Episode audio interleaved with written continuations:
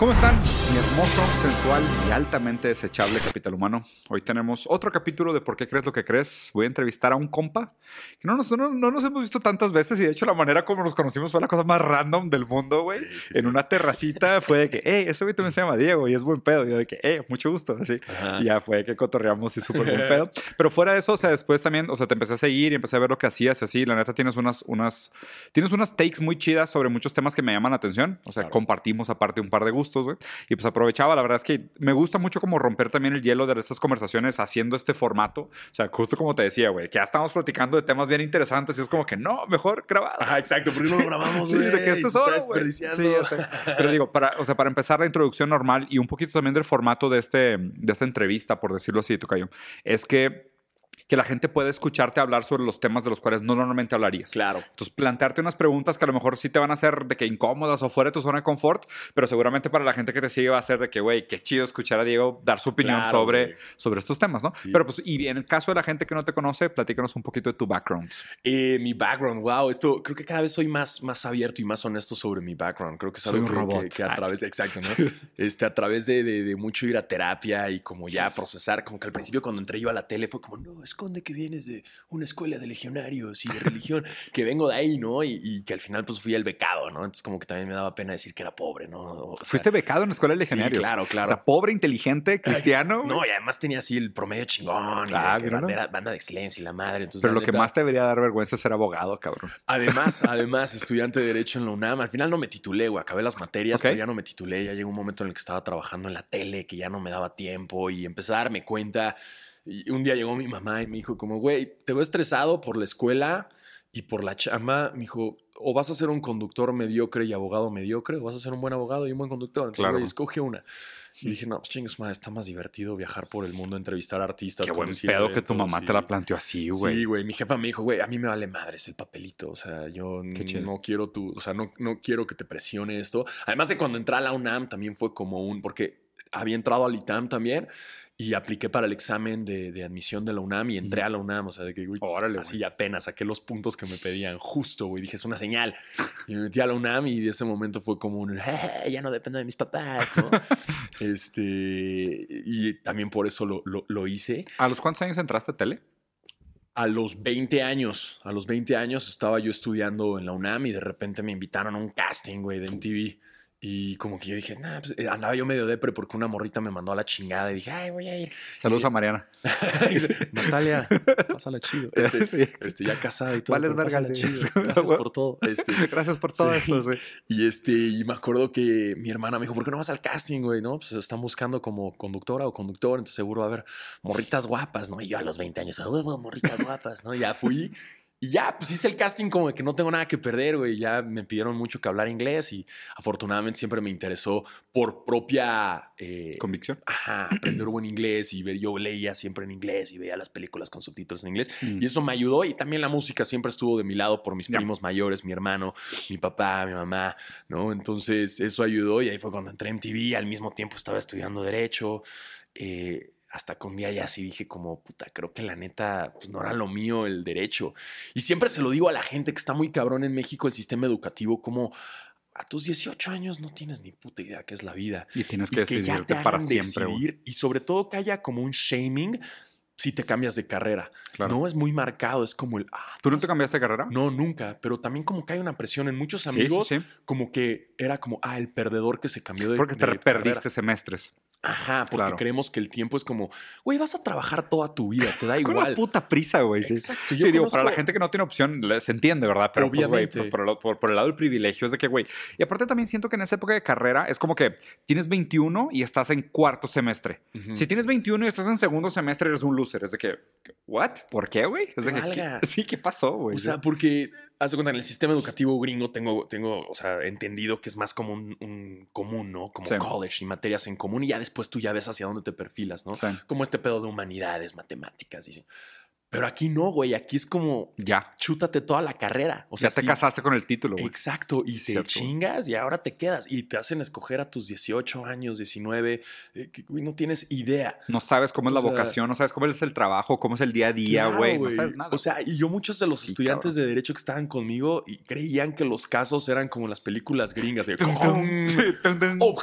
Sí, Y claro, no, güey, ya después- SVU. No vas a trabajar en No, SVU, no vas a ser compañero de crimen de Ice-T, güey. o sea, no va a pasar, No sí. vas a meterte a ver si hay luz negra y semen en las salas, güey. No, Oh, no, o estos sea, son Jackson no, Pollock. Exacto. No va a pasar, sí, güey. No, claro. y no vas a ponerte verguero contra sí, contra el pinche juez y, y ya Claro, sabes, los testigos. Y, Sí, objection. no, güey. O sea, aquí en México son machotes y llegas y es como, ¿me puedes dar el juicio tan? Ay, tu cédula profesional y firmas, güey. Y es una burocracia y Sí, el cabrón. pasante va y le toma fotos y las lleva. O sea, ojo, los que están apasionados, eso mis respetos. Felicidades. güey. Qué bueno que los hay. Sí, exacto, Sí. chido, pero, pero te hacen como ver que es diferente. Claro, güey. Y ya después te vas dando cuenta de otras cosas, porque la neta el derecho es bien bonito Sí, es- a eso iba. y a mí me gustaba un chingo el derecho romano y el ius y todo esto y derecho constitucional y la teoría y wow, pero ya cuando te das cuenta que en la práctica todo ya es como el Sí, el bajón, güey. ya es un Fíjate bajón. que esa misma plática que tuve con Slow, que por cierto, saludos, gran tipo, güey. Gran, otro- gran otro tipo. de los míos. Sí, otro de los tuyos. De hecho, te voy a hacer la misma pregunta que le hice a él. Eh, ¿Derecho natural o derecho positivo? Ay, O sea, ¿crees que el ser humano nace ya dotado de algunos derechos o los derechos solo existen contingentemente a aquello que preestablecen los estados? puta, qué difícil, me acuerdo mucho.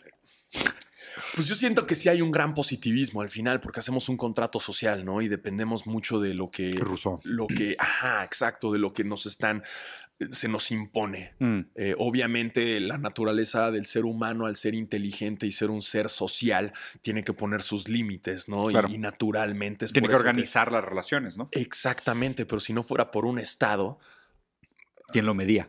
Ándale. Y, y aparte, deja tú, lo que siempre, y digo, ya, ya que contestaste, puedo sacar mis cartitas también. Yo también soy de derecho positivo, no creo en el derecho natural. Porque aparte también es de que dijeras, ok, existe tal cosa como un derecho natural a la vida. Perfecto, que es, que es el más básico de Ujú. todos, ¿no? O sea, es- todo el mundo tiene derecho a la vida. ¿Y quién te lo asegura? Es como que, o sea, si no existe un, algún organismo, institución. La policía de la vida. Claro, güey, es de que, güey, si los árboles, güey, es de que really do, es de que help me, they're killing me. No, y hay muchos principios del derecho que suenan increíbles Sí. y que los lees y, ay, wow, ¿no? Y, y están, ah, erección jurídica, pero, pero la neta, Erección Es que jurídica. cuando- Gran término, ¿eh, güey? Si alguien quiere hacer un meme de su erección jurídica, es un, gran meme, güey. sí. y, y ya cuando, o sea, lo lees y es muy bonito, ¿no? Y, y los derechos humanos son muy bonitos. Suena muy poético. Y a mí me sí. gustaba un chingo, sobre todo las materias de derechos, Ética, derecho moral. internacional, Ah, ¿no? claro, güey. Eh, derecho internacional público, sobre Uf. todo, porque es muy interesante, porque cada, cada estado tiene sus principios y derecho, pero qué pedo cuando se Coexisten. pisen entre los dos, ¿no? Entonces, eso me interesaba un chingo y tuve un gran profesor que nos hacía hacer como casos reales, sobre todo casos que hablaban mucho de, de materia de, de privacidad del ser humano y de su información, y cuando ya se mete en otros estados, y si te puedes a leer, a leer juicios o de que este barco se cruzó, pero contaminó las aguas de este otro, es muy interesante hasta dónde Sí. puedes llegar ahí. Mira, de hecho, te aprovecho para plantearte una pregunta. Dime. Y, y sabes que es un gran tema, güey, eso del derecho internacional en general. Y hay dos cosas que se oponen y ahorita lo estamos viendo. Exactamente el problema que estás planteando lo estamos viendo en este momento histórico, güey. Dos, dos derechos internacionales que se contraponen. El derecho a la autodeterminación de los pueblos y el derecho al, al respeto de los territorios soberanos. claro. O sea, que es, o sea, hay territorios de Ucrania que quisieran ser independientes y en votación democrática la mayoría quiere independizarse como territorio, pero al mismo tiempo, pues Ucrania tiene derechos soberanos sobre sus Ujú. territorios, sus fronteras, como para decir, no quiero que se separen. Entonces, o sea, ¿cómo, cómo, cómo, o sea, ¿cómo encontramos ese consenso o cómo, cuál es el rol del derecho o, cuál, o qué postura deberíamos de tener nosotros frente a estos conflictos para no reducirlos al papel, a la tele, a la noticia, para realmente como matizar y ver de que, güey, a lo mejor las cosas no son tan simples como, como te las están pintando. Claro, porque nosotros vemos los medios y todo es eh, blanco y negro. El ¿no? bueno y el malo. jamás, jamás ves lo gris. Y creo que pasa un chingo eso con, con sobre todo con eh, ciudades eh, fronterizas, Claro. ¿no? Incluso en Chiapas, ¿no? Se vivió, o, si tú lo piensas bien, Barcelona, ¿no? En caso de, de- en el caso, bueno, en España, como Sí, bien. específicamente. Eh, Pero España no quiere que se vayan, Es ¿no? Porque punto, es un chingo de dinero de turismo y, y- y les va bastante bien. Pero entonces Barcelona dice como, hey, pero entonces yo estoy manteniendo a los demás. O sea, Claro. creo que al final es, es importante leer los dos lados, ¿no? Hmm. Y, y- y lo que vivimos mucho, eh, más allá de que no tienes que ser un abogado para leerlo y no tienes que investigar tan a fondo, simplemente como darte cuenta cuál Sí. es la versión y cuál es el medio que estás leyendo. Y cuál es la información que te está llegando, ¿no? Ya lo habíamos hablado. Nosotros al lado de. Estados, siendo vecinos de Estados Unidos, nos llega un chingo de esta visión. Su de, visión del mundo. America.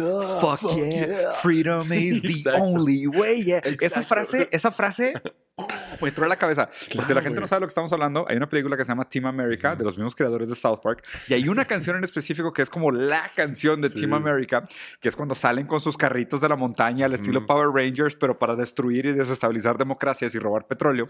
Y hay una frase, y hay una frase, Robar petróleo. a lo que vamos, papi. Pero hay una frase específica que dice, Freedom is the only way. Sí. ¿Sabes? Y eso siempre, como que siempre me puse a pensar de que, claro, güey, Y es así como creen los gringos. Claro, güey, o sea, para ellos es así, es la libertad es la única alternativa. Y es, o sea, y es lo que les han clavado en la cabeza. ¿Y qué onda con el derecho a la, autor- a la autodeterminación de los pueblos?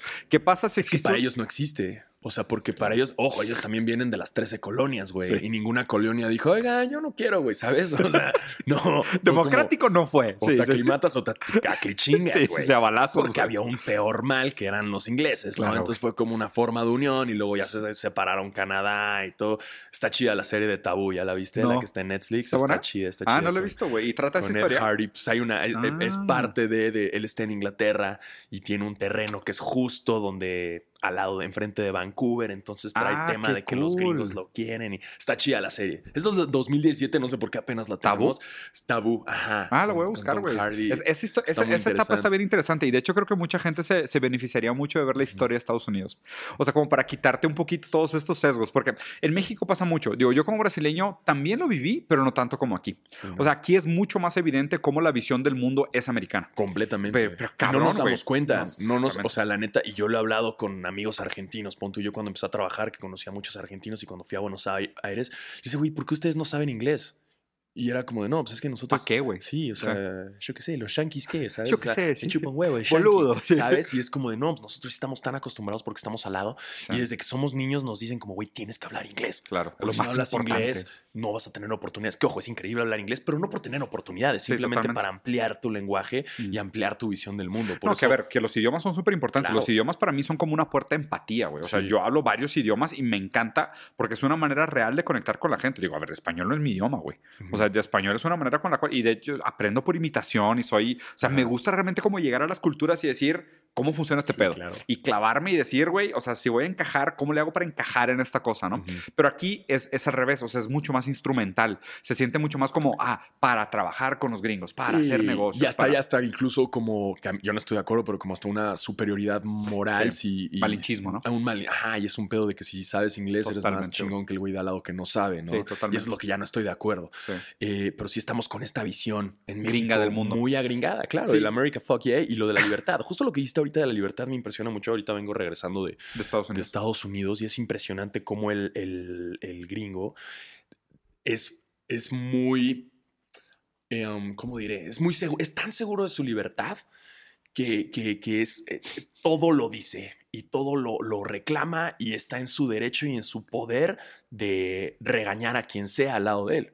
O sea, si tú estás en Estados Unidos y haces algo Que no les que parece. no le parece a alguien, la persona va a llegar y te va a regañar porque él está en su libertad de regañarte, ¿no? Libertad de Y eso vámonos en un lado, Mm. ajá, exacto. Y eso nos podemos ir hasta en algo positivo y o en algo negativo, ¿no? Incluso fíjate, cuando estás en Estados Unidos, es muy común que alguien se te acerque y te diga, güey, tus tenis me encantaron, tu playera me encantó, este, oye, qué cool vibra, tus tatuajes, como que, que también está chido eso, ¿no? Aquí en México somos como todavía un poco más No, no te eso. metas, no lo Pero molestes. allá, sí. porque ellos saben que es tan amplia es su libertad y están desde tan niños educados a que son completamente libres y que si alguien o, o si, eh, si a alguien no le gusta lo que dice, no pasa nada, porque Claro, entonces son can- las dos libertades. Es Sí. como su libertad. Yo te puedo regañar porque caminaste en medio de la calle, ¿no? Claro, tienes que esperar al cruce. Jaywalking o lo que Ajá, sea. hiciste un jaywalking. Voy a aprovechar. ¿Qué es libertad, Diego? Uf. ya, que, ya que Wow, estás es usando ya, Entonces ya regresamos al derecho, si es positivo o si, o sea, hasta dónde es la libertad, si está marcada en un libro o, o si es como un principio romántico que se nos da, ¿no? No sé, tú dime. Ah, Si tuvieras que arriesgar un concepto de libertad, ¿qué sería al de final libertad? siento que, que la libertad es, es básicamente seguir el instinto de uno mismo sin ser atropellado por el otro, ¿no? Es, es, y no ¿Carencia de límites? Instinto, una carencia, no, porque entonces ya llegamos a un Al extremo. ¿no? Al libertinaje.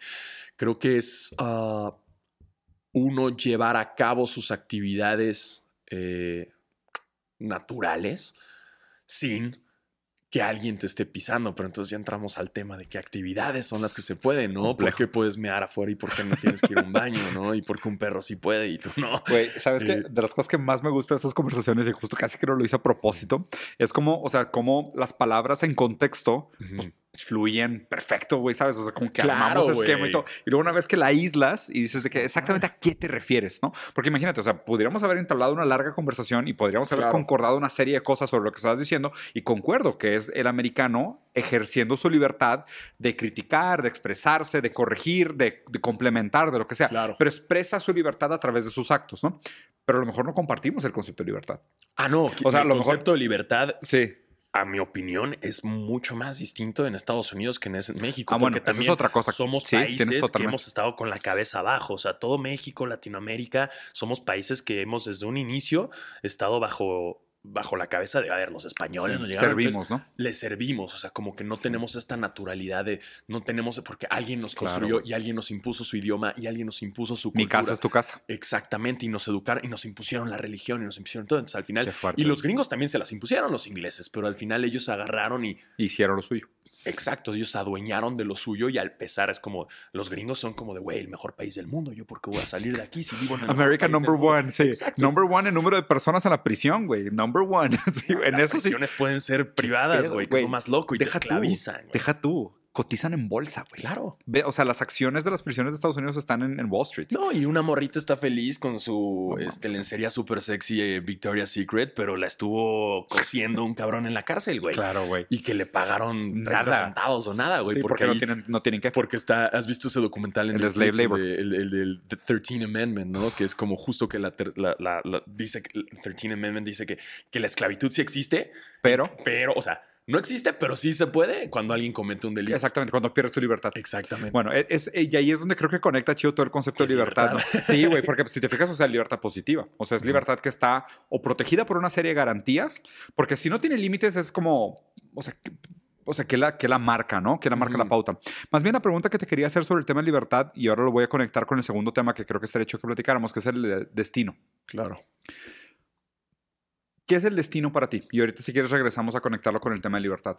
Ah, ¿Crees el de- en el destino? El destino, fu- es que es bien, es, es un tema. Yo, yo no creo que al final esté escrito un libro de hacer, esté determinado a hacer algo. O sea, al final hay un libre albedrío y hay decisiones. Mm. Es muy poético el pensar de, de es que esto era lo que tenía que pasar. Ya. No siento, estoy siempre he sido muy de acuerdo en la idea de que cada acción trae una reacción, ¿no? Entonces, a el, el tú creer que bueno, pues entonces yo hice esto, entonces por lo tanto ya, ya iba a pasar. Entonces mucha gente, sobre todo creo que recae mucho en la gente muy religiosa, ¿no? Mm, Que, que recae mesiánica, ¿no? muy... Ajá, Sí. entonces traen tan romantizada la idea del destino que hasta como que se dejan ir suavecito y flojito, ¿no? No importa, va a como no pasar. importa, va a pasar Sí. lo que tenga que Está en las pasar. manos de Dios. Está en las manos de Dios o Claro, de un ser Me superior. entrego a tu sabiduría, mi Exacto. señor. Sí, Entonces cabrón. ya Qué mis fácil, ¿no? decisiones y es bien fácil y ya Sí. así eh, suavecito se dejan ir. Y yo la verdad de ahí siempre le, le he oído ese como, sobre Ya. todo esa, esa forma de, de destino, ¿no? Porque Ya. siento que nuestras decisiones... Como la rola de Drive hacemos- de Incubus. Ajá, There's someone else behind the wheel. exacto, que es como de... I'm gonna take the wheel and drive, ¿no? Exacto. Güey, está, está interesante. No lo, había, no lo había pensado, no, o sea, no lo había puesto así. Y es una de mis canciones favoritas de Incubus. Y siempre me había quedado con esa frase marcada. Y ahorita que hablaste Sí, está... el, el coro, whatever tomorrow brings, I'll be there with open arms and Sí, open güey. eyes, yeah. O sea, es Pero como, está- ok, sí, güey, no, pero- y eso lo entiendo, como lo que pase, ahí voy a estar. Pero pues también tienes que estar trucha, ¿no? O sea, y a ver, final- ¿y cómo, ¿y cómo concilias ahora todo esto, güey? Porque ve cómo amarra las ideas de libertad, Eh, libre albedrío y destino, ¿no? Entonces decías, si cada acción provoca una reacción, cada, acción- cada acción solo puede provocar una reacción o una acción puede provocar una infinidad de reacciones. Una infinidad de reacciones. Entonces. Pero las, pero las acciones anteriores nos, nos condicionan. ¿Aquello que hicimos antes juega un papel en cómo estamos hoy? Todo lo que has hecho a través de tu vida es dar hace- resultado donde estás ahorita. Ok, entonces sí crees en eso. Sí, hacia el pasado sí, hacia el futuro, o sea, que ya está decidido, ¿no? Pero, pero ve, pero ve lo raro de esto, güey. ok, O sea, ok, eso- ok. Pero se va, a poner chistoso, güey. Porque, o sea, si lo vieras como una ecuación matemática o como una serie de variables que se Ajá. interrelacionan, dices, ok, lo que soy hoy es el resultado de todo lo que hice antes. Ok, pues entonces lo que seas mañana es resultado de todo lo que hagas hoy. Ok, sí, sí, sí. ¿Verdad? O sea, eso en, en- en filosofía, haz de cuenta que es determinismo duro, es que no existe ni libertad de ni libertad para. ¿Ok? O sea, quiere decir que no somos libres hacia atrás porque todo lo que sucedió anteriormente nos condicionan, pero no somos libres para porque tampoco todo lo que pase hacia adelante no lo podemos determinar porque las acciones anteriores pues ya nos condicionaron. Es como que, güey, pues digo, claro que, no sé, voy a decir, güey, pues desayuné yogurt, entonces pues tengo pedos, entonces, ¿sabes? Exacto. Como que va a pasar, la morra me va a batear. O sea, es- o sea, ya estaba escrito desde que desayuné yogurt, güey. Sí. O Y no sea, puedes regresar al tiempo sí, para o sea, ya valió. yogurt. Porque o sea, hay como una cadena causal, o sea, hay como una, toda una serie como dominó de, pues es que si supiéramos exactamente todas las consecuencias que tienen nuestros actos, entenderíamos por qué pasan las cosas que pasan, ¿sabes? O sea, que es como una manera de desmistificar el misticismo de...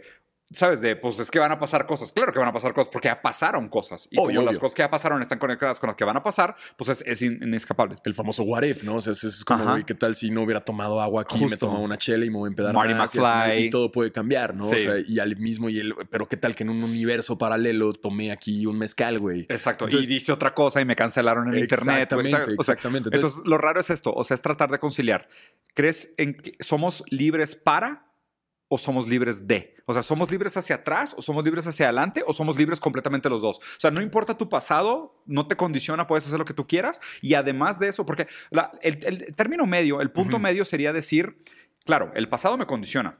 Pero de aquí en adelante tengo un cierto nivel de libertad para hacer con mi futuro lo, que mi, lo que mi pasado me llevó hasta ahorita. ¿Sabes? Ujú. O sea, es como el, el- el punto medio, por decirlo así. O, o cuál es tu postura? ¿Realmente es libertad para los dos lados no, o es condicionado eso. por sí los es- dos o sea, ya lo que hiciste anteriormente te llevó a donde estás ahorita mismo y ahorita tienes la libertad de O sea, hacer hay lo que decisiones. en adelante, porque al final lo Ya. que hay es el presente. Sí. Creo que igual el creer en el destino, como en esta forma romantizada de, Sí. como ya había dicho, como, ay, todo tiene que suceder, es un poco eh, el, el- el quitarte tú las libertades y quitarte tú eh, tu poder como individuo y decir, a ver, no, yo puedo tomar decisiones y no está escrito en un libro y no me va a llevar necesariamente.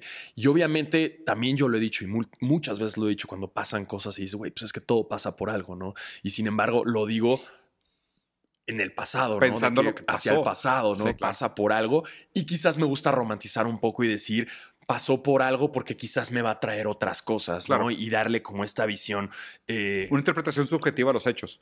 Sí. Y como decir, todo pasa por algo para decir, o incluso animarme y decir, bueno, esto Mm. me va a llevar a otras cosas. Pero igual es una forma de romantizarlo. Sí, totalmente. ¿No? O sea, y de hecho me parece, o sea, me parece una postura bastante realista y muy actual. O sea, está muy actual en el sentido de que creo que tanto la filosofía como la ciencia están muy cerca de eso que estás diciendo, ¿no? Como, o sea, la- mucho lo que se dice ahorita es que la subjetividad de los hechos llega después de los hechos. O sea, casi es como decir, las decisiones inclusive se toman antes de Ujú. la razón y ya que las tomamos, justificamos por qué las tomamos. Claro, claro, claro. Es, es rarísimo, güey. O sea, es rarísimo de que, por ejemplo, mucho en hipnosis que se hacen experimentos desde que, güey, o sea, hay uno muy famoso, desde que, no sé, hipnotizan a alguien y te dicen, güey, si yo le pego a la mesa tres veces, tú vas a abrir la ventana. Ok, perfecto, ya, despiértate.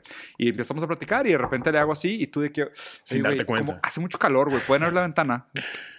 O sea, y tú le metes de, de que no, pues hace calor y la verga y de que me sentí encerrado, pero tú estabas condicionado a tomar esa decisión. Y qué loco, ya si te pones a pensar más en eso, es como, ¿qué tal si eso hacen con las masas? Y güey? que, güey, ¿No? y que- Exacto. güey, es ¿Qué que tal si nos están está- hipnotizando a todos y así nos pueden Me manejar? güey? paniquea pensar Eso que no existe, que no Porque si lo la hacen con una persona en privado individual, cabrón, ¿cómo sabes tú que si cuando viste, no sé, güey, ¿Cómo son eh, los T-Rex? James Bond, la nueva, güey, algo Ah. te metieron, te hipnotizaron y ahora ya, uy, quiero una Coca-Cola saliendo, Dude, endocrino- en- endocrinamiento ideológico. ¿Cómo son los T-Rex, güey? Ah, ya, lo que te digo, sí. Que, O lo que decías de los tiburones blancos, güey. Sí, justo, y es algo que me gusta hablar mucho siempre, ¿no? Lo que, lo que decimos, como nos han educado a través de Hollywood. eh, Y sobre todo que estamos muy cercanos a Estados Unidos, también nos ayuda mucho, ¿no? Los Sí. T-Rex decíamos, pues en verdad, la ciencia lleva diciendo que tienen plumas desde hace un pinche chingo, pero el T-Rex es el de Jurassic Park. Claro, ese ¿no? sí. Y el tiburón blanco es el de Jaws. El malo. Y deja tú, güey. Jaws salió hace quién sabe cuántos años. Luego todavía salió otra nueva de Megalodón, ¿no? Y Sí, así como, órale. sí. Y obviamente la vi, güey. porque Deep Blue. A mí me maman los tiburones, Sí, güey, las películas Grandes de tiburones animales. me güey. maman, güey, Sí, pero hay que güey. verlas con conciencia, porque Sí. el otro día, ¿sabes cuántos millones de tiburones mueren al año porque el ser humano, digo, también por, por distintas formas, ¿no? Por la sopa de leche y demás, pero también muchos tiburones mueren por el miedo de la gente de, güey, tiburón, mátalo, Mátalo, ¿no? órale. Eh, por Ah, ese no miedo. pensado. Y, y- y yo lo- el otro día lo dije en mis stories y mucha gente no estaba de acuerdo, güey. Y yo dije como, porque hay un video justo que un tiburón en la isla Guadalupe, lo que hace el tiburón al momento de tratar de ir por la carne, la carnada, ya no tiene hacia dónde nadar y se mete a la jaula porque choca contra la jaula, ¿no? Pobre. Entonces, una forma es de cómo te dan la noticia. Yo lo vi en un medio de Instagram como de Love Bible, ya sabes, esos que suben un chingo de cosas, y ponían como el tiburón se metió a la jaula des- al, al momento de uh, uh, while charging, ¿no? Así como atacando la O sea, jaula. sonaba intencional. No, ajá. Sí, y es, es de como, que, no, güey, ve bien el video y hasta les comenté, como, no, güey, el tiburón se metió ahí por error, porque el tiburón no tiene reversa. Claro, güey. El tiburón es como, No es nada como que de espérame y frente. la verga, sí. Exactamente. Y cuando se meten a las jaulas es por eso. Y yo cuando fui a nadar con tiburones blancos a la isla Guadalupe, yo llegué y yo le prometí a todo mundo como voy a ir a nadar con tiburones blancos, deseenme suerte, ya sabes, yo vi en John Ah, Wayne huevo. yéndome a nadar con tiburones blancos. Y cuando llegué, cambió completamente mi visión, com- completa pinches mente. O sea, Claro. llegué yo ahí, me metí a la jaula y me di cuenta que al tiburón le vale 3 kilos de poronga quién eres. Uno, porque no eres parte de su, Hábitat natural. de su hábitat nasura- Sí. natural ni de su cadena alimenticia. Claro, güey. Y no le sirves. O sea, si un tiburón muerde a alguien, uno, es porque no tienen manos para decir, ah, ¿qué es esto? Claro, Ven pésimo. Sí, pensar- pensaron que era una foca o lo que sea. Exactamente. Te muerdes como, ah, no, la cagué, no es una foca. horrible esto. No tiene ni Soy vegano, güey. Exactamente. O sea, Sí. güey, para un tiburón así morderte, es que, "Ugh, ¿esto qué, güey?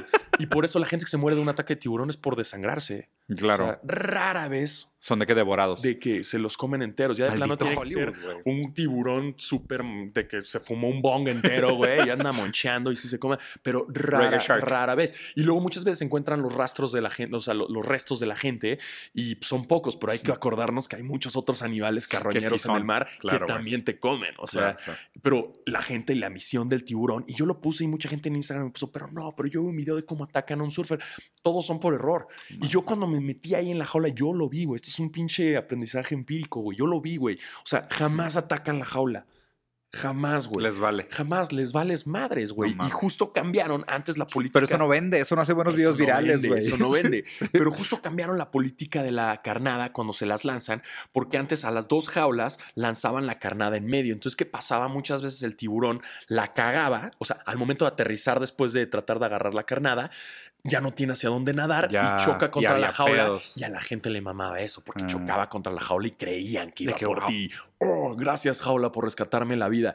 Entonces, lo que pasó una vez que se metieron, eh, pasó un accidente, se metió el tiburón, fue un video súper viral que lo están grabando por fuera y el Uy. tiburón logra salirse el tiburón hiriéndose, sangra, eh, se viralizó mucho, entonces cambiaron la política, cerraron un poco más las jaulas y ahora la, carnas, la carnada la tienen que dar por las orillas para que el Ah, tiburón tenga, un escape claro, abierto para irse. Claro, igual lo puedes No. ver, pero y te va a tirar león. Exacto. Como debe ser. no les importas. Yo vi como tres buzos, entre ellos uno de los mejores científicos que es un mexicano que vive en la isla Guadalupe. Se metieron a, a- a ponerle un chip a una, a una hembra enorme que no tenía porque los marcan. Para hacer Para seguimiento Darles el seguimiento, investigarlos, evitar que los Sus maten. hábitos, sus obviamente, costumbres, ¿no? sí. Porque, güey, creo que sabemos nada de los tiburones, güey. Es una pinche locura. Y justo lo aprendí porque un día de ese tour, que fueron tres días, en el barco nos fue a dar una plática este Ah, científico. Ahorita no recuerdo su nombre, luego te lo paso.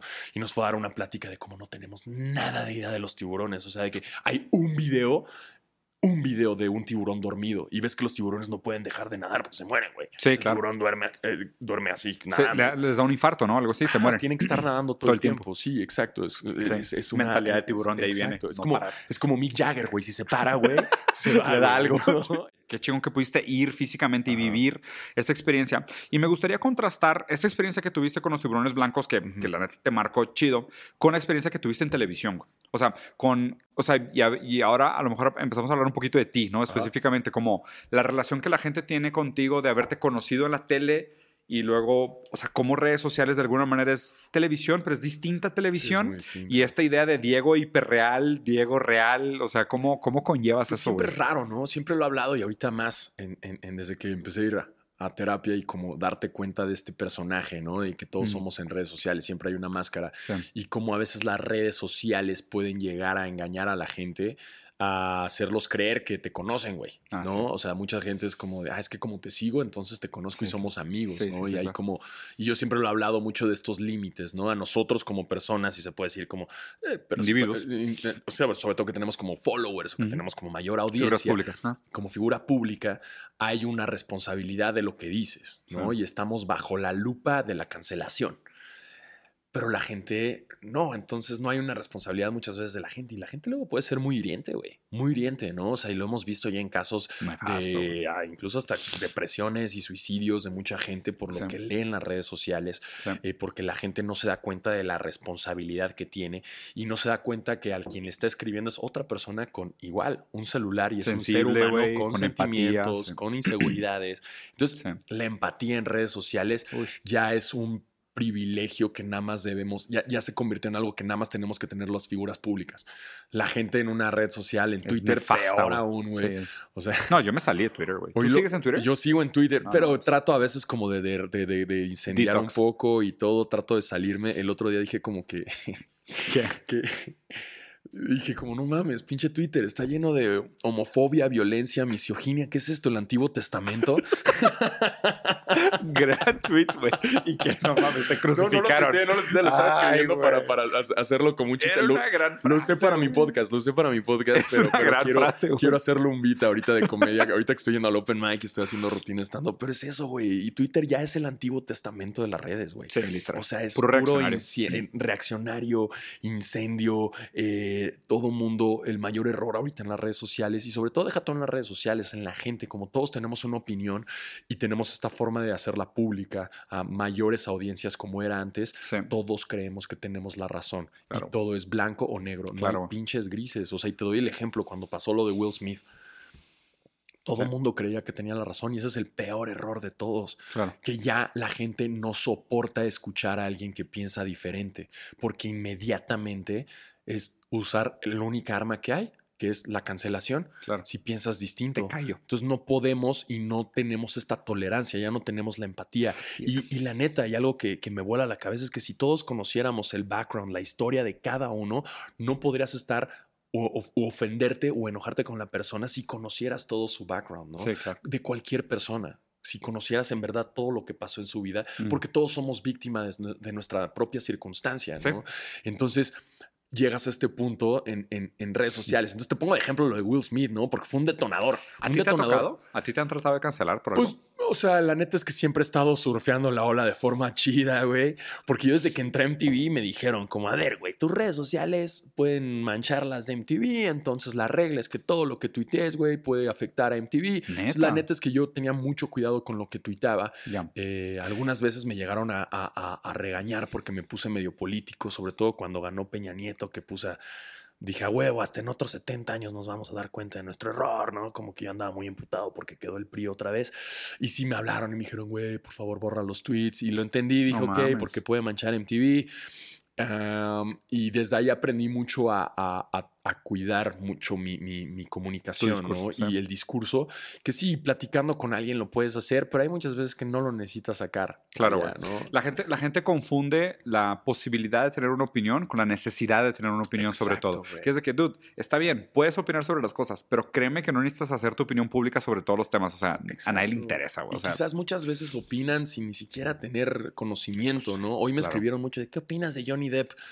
No sé, tendría que ver bien, o sea, y leer idea. bien, es un juicio. mal pedo que su esposa se echó un cague en su cama, güey. O sea, esa parte sí se me hace mal que- pedo. sí, pero fuera de eso, pues no sé, a lo mejor they're into that. O sea, I don't Ajá. wanna judge too early. Exacto, Sí. y, es un tema y como que todos tienen que saber de todo y todos tienen que comentar de Sí, todo y todos tienen que tener una opinión.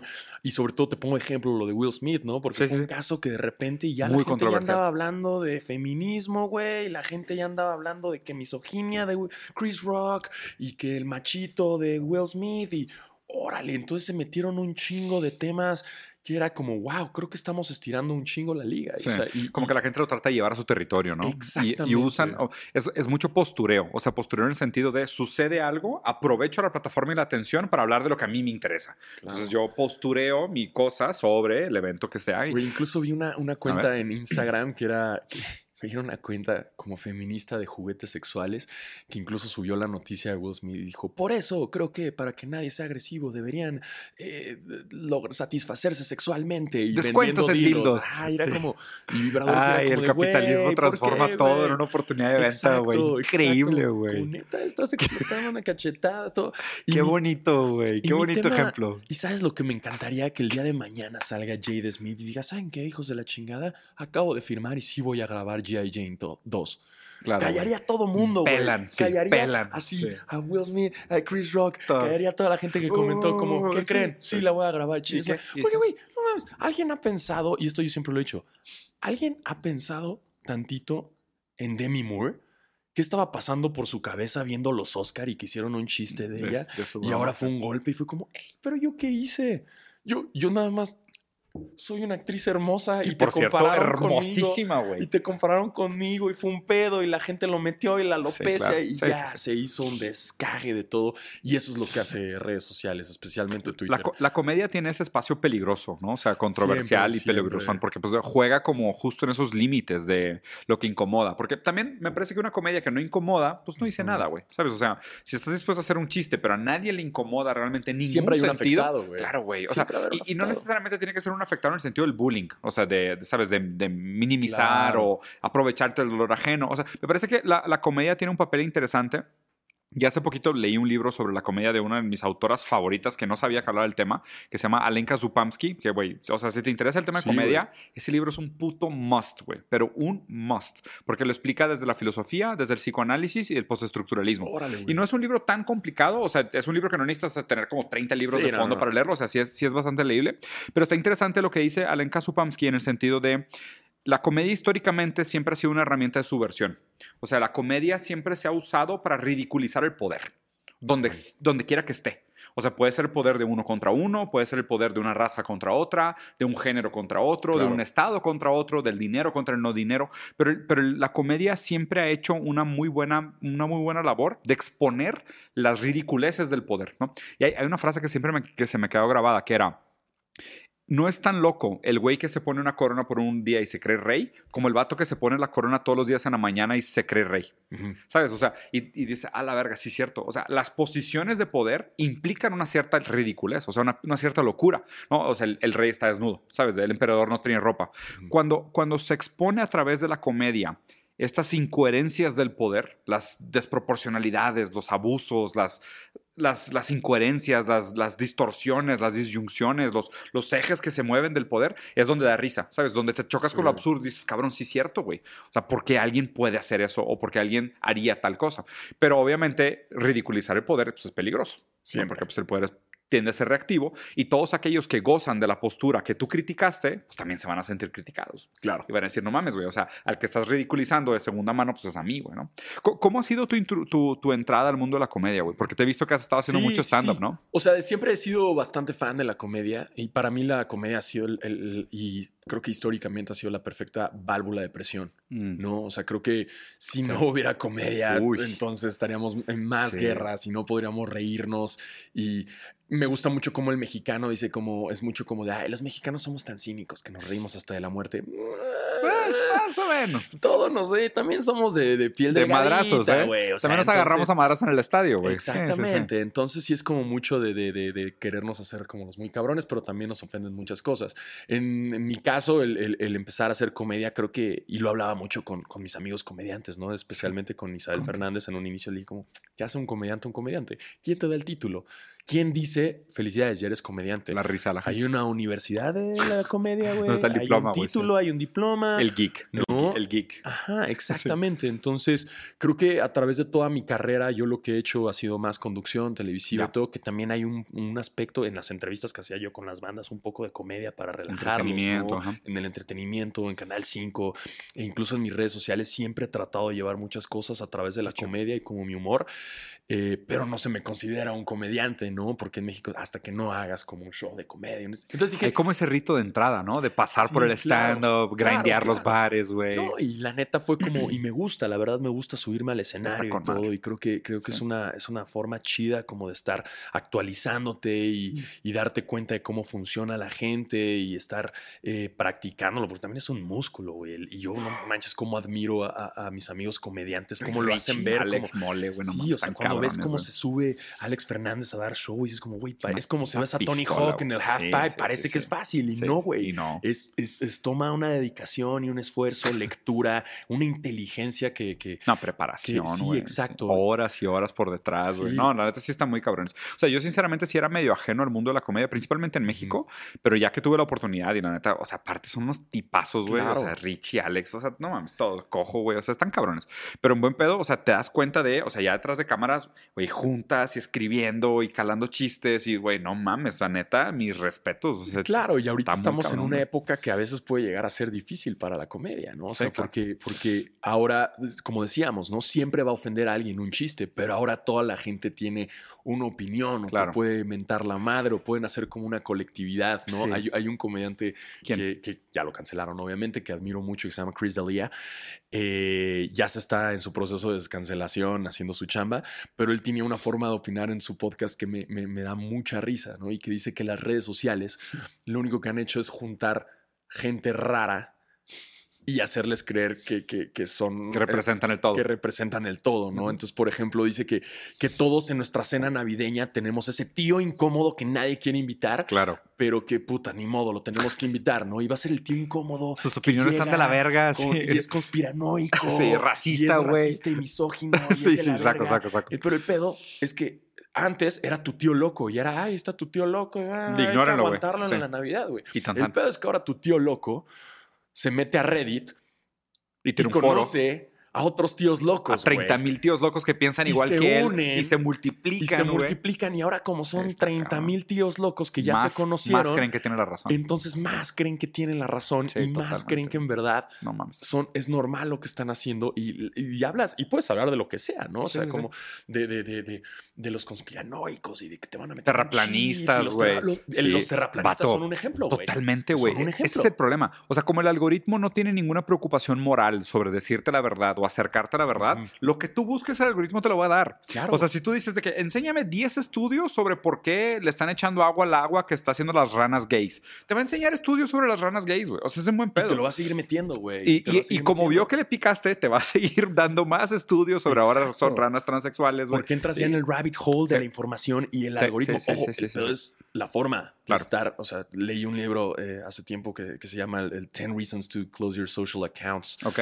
Del vato este, el de los el rastas. Ah, ese, güey es chido, güey. Es muy chido. ¿Es el, güey que salió en la película de Social Dilemma?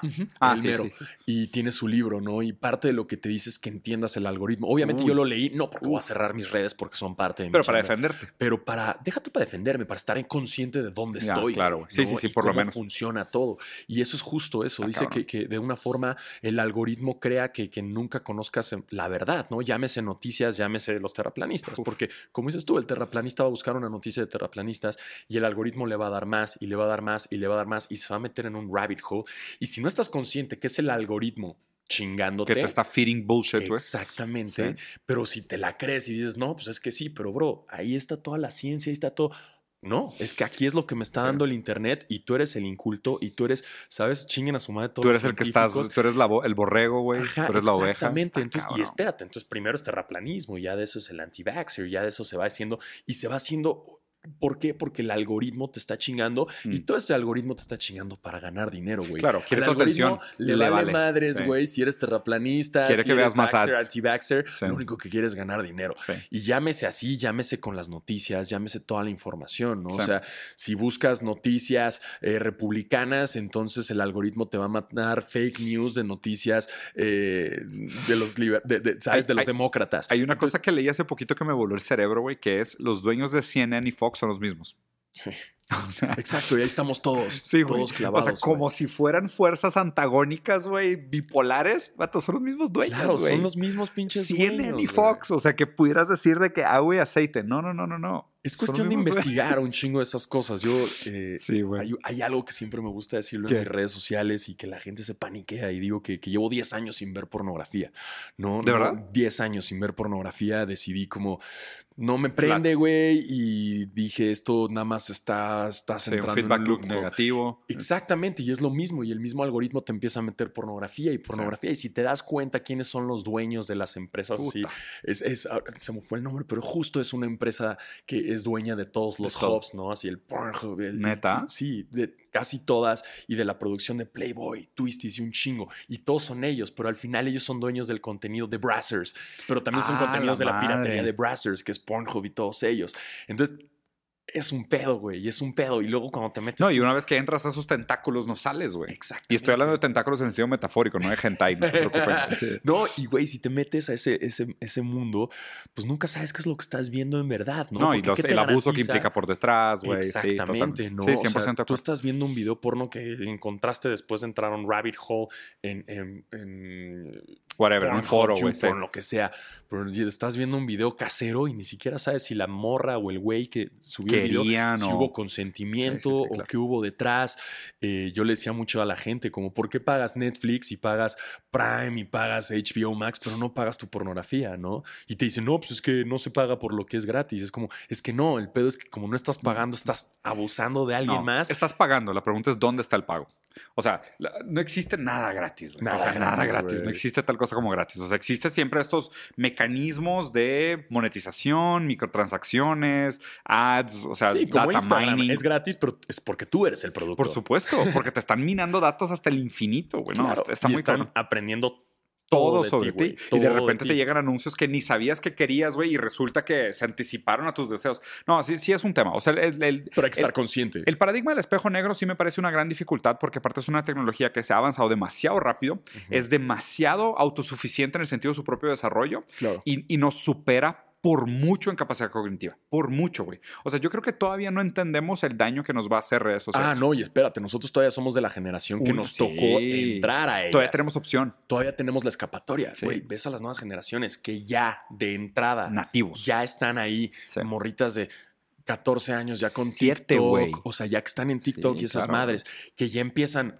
Cabrón, ¿sabes lo que hubiera sido en mi prepa? Yo tener Instagram y, y el a ver quién tiene más followers y la chingada. No mames, el pedo de la autoestima. Los filtros, güey. Uy. Los pinches filtros, güey, traen un trastorno psicológico a la gente. Claro, no quiero que me Eh, vean en la vida real porque se van a decepcionar. No, exactamente. O sea, ya de plano, ya los doctores y cirujanos llega la gente como quiero verme así, Así. como el filtro, güey. Claro, güey. Y no estamos midiendo los daños que No, van a llegar a No, la larga las dato- nuevas generaciones. Nosotros, como dices tú, Sí, mínimo todavía, tuvimos. Sí. una pubertad, Un antes. un antes, Sí. que, que justo, sobre todo lo hablo de la pubertad, ¿no? Hablo como de, güey. de- de entrar a la Yo adolescencia. jugué soccer en la calle, güey. Yo tuve que marcarle una morra a las 10 de la noche para pedirle que quería ir al cine. No, Pues y el- existe, el güey. decirle como, güey, pero sí me contestas, ¿no? Porque te da pena y hablar a un teléfono porque no le vas a hablar el al celular. papá, o Tenías el jefe y la verga. Armarte de valor y hablar a la casa, güey. Sí, y eso ya era, wow, le gusto este Sí, cabrón, este güey le está echando. O no que me mande un dick pic de la nada a las 3 de la mañana, dude. Ahorita Eso es, no "Ay, requiere nada, güey. mandó fueguitos, Ay, qué sin romántico". querer. Es de que, dude, really, le marca a tu papá para pedir permiso a hablar contigo. Medieval, güey. O sea, Medieval el tema. los daños a futuro ¿Sabes van qué? a ser Una- impresionantes. un dato que siempre repito y que me quedó muy grabado de pandemia, güey, es que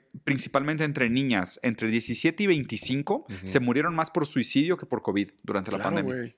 No, y, es traumante, güey. O sea, traumante. Hablo un poco también de, o sea, todos nuestros complejos, la dificultad de apertura, todo el trauma que quedó después del COVID, todas esas dificultades del bullying, de la participación social, güey. O sea, el bullying colectivo eh, eh, en, en- en redes sociales es algo que me Grave, impresiona. O sea, yo lo vi con los morritos estos que vendían depas. O sea, ah, eso, eso sí, de, güey. de ah, esta- es- digamos que si alguien nos bulea el día de mañana en redes Sí. Pues mínimo tú y yo ya estamos un poco acostumbrados y sabemos lidiar con ello. Sí, sí, tenemos callo. Un cabrón, güey, No mames. que subió un video y que al día siguiente se viralizó y ahora se están burlando de su aspecto físico y ahora todo el mundo lo hizo un meme. Porque, ojo, una cosa es ver cómo te ríes y, esa- y regresamos un poco a la comedia, ¿no? En qué momento, si te estás riendo de la situación, Sí. en qué momento ya es burla y en qué momento ya es bullying, en qué momento es comedia, ¿no? Claro. Y creo que lo, lo- lo- no medimos que estamos hablando de seres humanos y a la gente se le hace muy fácil subir el meme. Nada más tirar mierda y- o y aprovecharse. Exactamente, que también viene mucho de la cultura mexicana, de ese bullying, ¿no? Todos nos cagábamos de risa de Sammy y de, y de Kiko. cómo era tartamudo, ¿no? Y jajaja, y el changoleón, el de Facundo, que era un vagamundo, ¿no? Y se nos hace muy fácil, pero no nos estamos dando cuenta que son seres humanos. Es bullying. Y que el bullying y cómo les puede afectar, no nada más psicológicamente, también en su carrera profesional. No, socialmente te queda un estigma, güey. La familia, o sea, ¿qué pueden decir? O sea, Sí, claro. y, y se nos hace muy fácil compartir el meme y cagarnos de risa. Sí, está Y, puta, o sea, es, es- es algo que, que no es fácil y que, y que también va a tener que entrar a una reglamentación eventualmente, aunque el Internet Volvemos sea muy libre. Exactamente, volvemos al derecho, ¿no? Y pasó alguna vez con las nudes. O sea, antes había un pedo, o sea, desde el fappening. ¿te Sí, acuerdas? claro, güey, que liqueó. Lo recuerdo perfecta a la hora y todo lo recuerdo. Güey, El fappening fue el que marcó la línea de las Sí. nudes, que fue como el, La- para la ley Olimpia y todos los otros cosas. A O'Farrill le cerraron su Twitter porque subió la foto de Kate Upton que nada más salía a su espalda con semen y, ¿Es en serio? sí, y O'Farrill como que soltó un chiste, no me acuerdo bien del chiste, y se la cerraron por haber publicado la foto. Órale. Porque Twitter se puso estricto, Muy con el estricto. fappening. Ok. Y no fue a partir de eso que ya ahorita, cuando salen nudes de quien sea, Es- ya es imposible encontrarlas porque Twitter reacciona Ya. inmediatamente. Qué bueno, güey. ¿No? La neta, qué bueno. qué Porque- bueno, Porque claro. sinceramente las redes sociales han destruido mucho la privacidad. Y es importante la privacidad. O sea, me parece que mucho de la subjetividad sucede en privado. Entonces, güey. como que, o sea, no tener ese espacio tuyo que te pertenece, no tener propiedad sobre tu intimidad, sobre tus deseos, güey, es, es A mí me pasaba güey. mucho eso con, con exnovia, con mi exnovia era como mucho, es que ¿por qué no me subes tanto? A veces sí la subía. Ah, ya. Ya por- yo, porque es que eres mi lado privado. O sea, y me gusta mucho tenerlo también con mi hermana. Es que ¿por qué casi no me compartes? Digo, es que eres, ya estamos en un ambiente tan público que a Sí, veces, güey, ¿para qué, en güey? mi caso, llegar a un momento privado con mi familia y no tener que sacar el celular y grabar stories Es la mamada, es güey. delicioso. Sí, la neta, sí, yo Es estoy de acuerdo. güey. O güey. sea, yo sinceramente mi contenido es prácticamente pura filosofía y aunque sean memes, pero son memes de filosofía y la neta abro muy poco story de, eh, aquí estoy no sé dónde o Claro. aquí está mi familia. Digo, subo a mis hijos una vez por semana, güey. O sea, y es porque no me aguanto porque estoy Ajá. con ellos todos los días y me da Claro. orgullo y son lindos y son juegos chidos, pero trato de no hacerlo por lo mismo, porque es como que realmente cuando quieres disfrutar la vida, sueltas el celular, güey. Es Claro, bien güey. extraño, güey. te das cuenta. O sea, es como, o sea, como irte a nadar con los tiburones. O sea, es como que sí, claro, puedes grabarlo y qué chingón social value y lo que tú quieras, pero no mames, o sea, vato, estás nadando con tiburones. ¿Qué chingón estás haciendo grabando, güey? Sí, vato. Un concierto, güey. Un concierto. La banda que graba Sí, todo el sí. güey, está más chido si lo ves y va a quedar en tu memoria. Acuérdate que tienes memoria como ser humano, güey. No, y, y deja tú, y la memoria sensorial es profundamente más fuerte, güey. Claro, güey. Hay un concepto que me gusta mucho que le están llamando ahorita Digitox, que es como la desintoxicación digital. O sea, que son de que, o sea, obviamente hay muchos formatos para hacerlo y hay niveles también, pero no solo también como Vipassana y esos formatos de silencio o realmente los retiros sin celular. O sea, más como pensar realmente qué tanto los algoritmos y, y la lógica de redes sociales la has introyectado y la has hecho tuya. ¿sabes? O sea, como qué tanto actúas de tu vida pensando en el qué se dice y en el social proof aunque no tengas el celular en la mano, sino que la lógica del algoritmo ya te pertenece. O sea, ya le hiciste tuya. Ya te adueñó. Sí, güey. Hay gente que es impresionante. Por ejemplo, planeas las vacaciones y la gente dice que no, güey, hay que ir a este lugar porque porque tantas pinches- photo opportunities, ¿no? ¿Qué, ¿Qué tal van a quedar mis fotos? Qué mamada, van a ¿no, estar? güey? O sea, ¿No? qué mamada es de que, güey, voy a viajar a este lugar porque salen buenas fotos. Es de que, ¿really? Ajá, todo es un photo opportunity ya. O sea, ahorita que vengo de Coachella, No mames. cuenta de eso, güey. Sí, güey. De hecho, es te- quería cerrar justo con ese tema, güey. Es O sea, yo iba a ir, o sea, pues digo, ahí estuve cotorreando en la madre, o sea, de que estuve a nada de ir, güey. Pero también empecé a platicar con amigos así me dijeron de que, dude, neta, o sea, no es nada como era, güey. Pero. Ah, no, nada, obviamente, nada. obviamente. O sea, es Yo Coachella no fui ahorita es- antes, Sí. Pero sí he visto que ha cambiado y me han contado que ha cambiado. Que es otra- pero, otro pedo, ¿no? Pero ahorita sí ya se convirtió mucho en el photo opportunity, en el Show que tienes que ir para pertenecer. Y, o sea, y si eres influencer y no estás en Coachella, ¿en qué estás pensando? O sea, y en verdad mames. empieza el atardecer y, güey, todo el mundo se detiene y alrededor como de la rueda de la fortuna y de todas las... Porque hay varias construcciones arquitectónicas, Sí, ¿no? la cosa está. Ajá, y sí. sí. Y, güey, la gente está ahí como... Tiene que estar. Y tienen que estar presentes y tienen que subir las fotos. Porque, mames. ¿qué tal que...? Y, y a mí me llegó un punto que de repente ya llegó así al, ayer miércoles y fue como, ah, chinga, güey, no he subido fotos de... co-". O sea, sí subí stories, pero no he subido fotos. Ah, voy a subir las fotos, ¿no?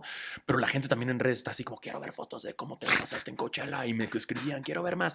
Qué como, raro, güey. No, es, es, es un efecto muy raro y, raro. y, y todo ya es un photo opportunity. Fíjate que está bien raro porque hay, hay un libro que me gusta mucho de la social espectáculo que tiene un ejemplo bien interesante que habla sobre París, ¿no? Que París es una ciudad como Coachella, pero todo el año. O sea, es Claro, como que. París, güey, ¿sabes? Y está bien interesante porque si tú le preguntas a la gente, oye, ¿conoces París? La gente suele decir, sí, sí, conozco París. ¿Has ido?